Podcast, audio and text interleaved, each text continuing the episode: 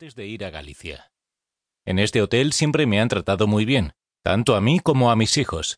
Esa noche me dieron la mejor habitación del hotel, la cual no disfruté porque estaba solo, pero no sé por qué motivo no dormí nada bien. Me trasladé al aeropuerto de Valencia caminando desde el hotel y embarqué con el avión de Ryanair. Puntual como siempre, llegué a las 7.45 a Santiago, donde alquilé un coche con la compañía Hertz y me dirigí hacia Redondela. Allí cogí el tren de las 9.31, tal como tenía previsto, y me llevó a Tui, donde se iniciaba mi camino de Santiago a las 10 de la mañana. Delante de la estación de tren de Tui encontré una ferretería en la que me compré una navaja pequeña que podía necesitar para cualquier cosa. Ya iniciado el camino vi una farmacia y entré a comprarme tiritas por si las necesitaba. Inicié el camino corriendo a trote muy suave hasta la localidad de Virgen do Camino. Desde ahí, en paralelo a la PEO 342, un par de kilómetros hasta adentrarme en plena naturaleza. Unos cuantos kilómetros después, encontré mi primer peregrino. Era una chica que caminaba sola.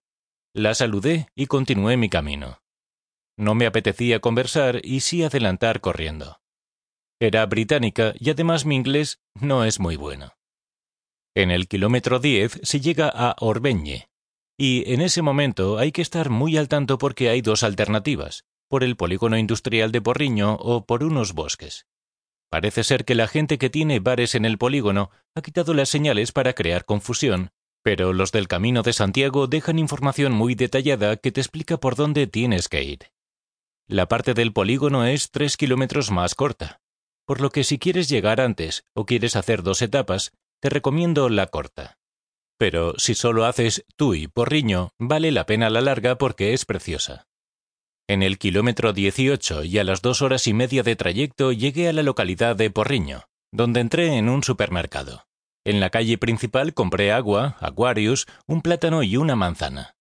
De allí me fui a un bar junto a la iglesia y tras tomarme un refresco me pusieron de tapa un sándwich de jamón y queso, tradicional en este bar del camino. Es típico en Galicia que con la consumición te pongan una buena tapa. De ahí inicié otra vez el camino, pero a los pocos metros vi un supermercado Lidl y entré para comprarme unos palos de andar que había visto anunciados. Me di cuenta que estaba perdiendo excesivo tiempo, así que seguí camino. Una reflexión. Ir preparado con todo comprado es fundamental para hacer un buen camino, por eso haré al final una lista de consejos. El siguiente destino era Amos, que estaba en el kilómetro 21 de mi etapa. Ahí tenía que decidir si seguía hacia Redondela o terminaba mi etapa. Entre que el camino no pasa directamente por Mos y que además me encontraba fuerte, decidí continuar a Redondela.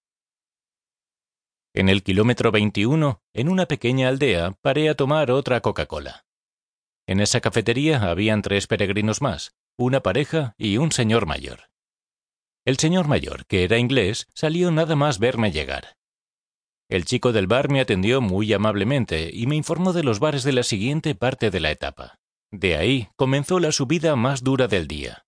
Una exigente rampa hasta el crucero policromado de Os Cabaleiros. A mitad de la rampa superé al señor inglés, que me dijo Chico, vas muy rápido.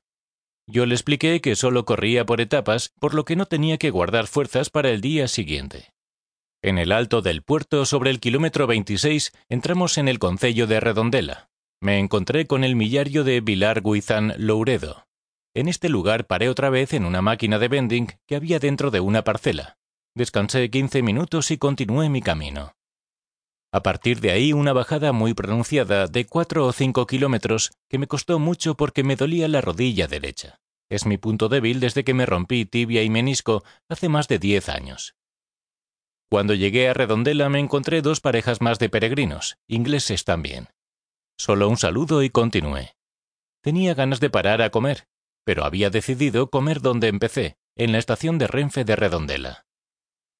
Allí llegué a las cuatro de la tarde y el señor de la estación, que me había tratado con mucha amabilidad por la mañana, se asombró de volver a verme, y le expliqué mi aventura por etapas y me dio de comer.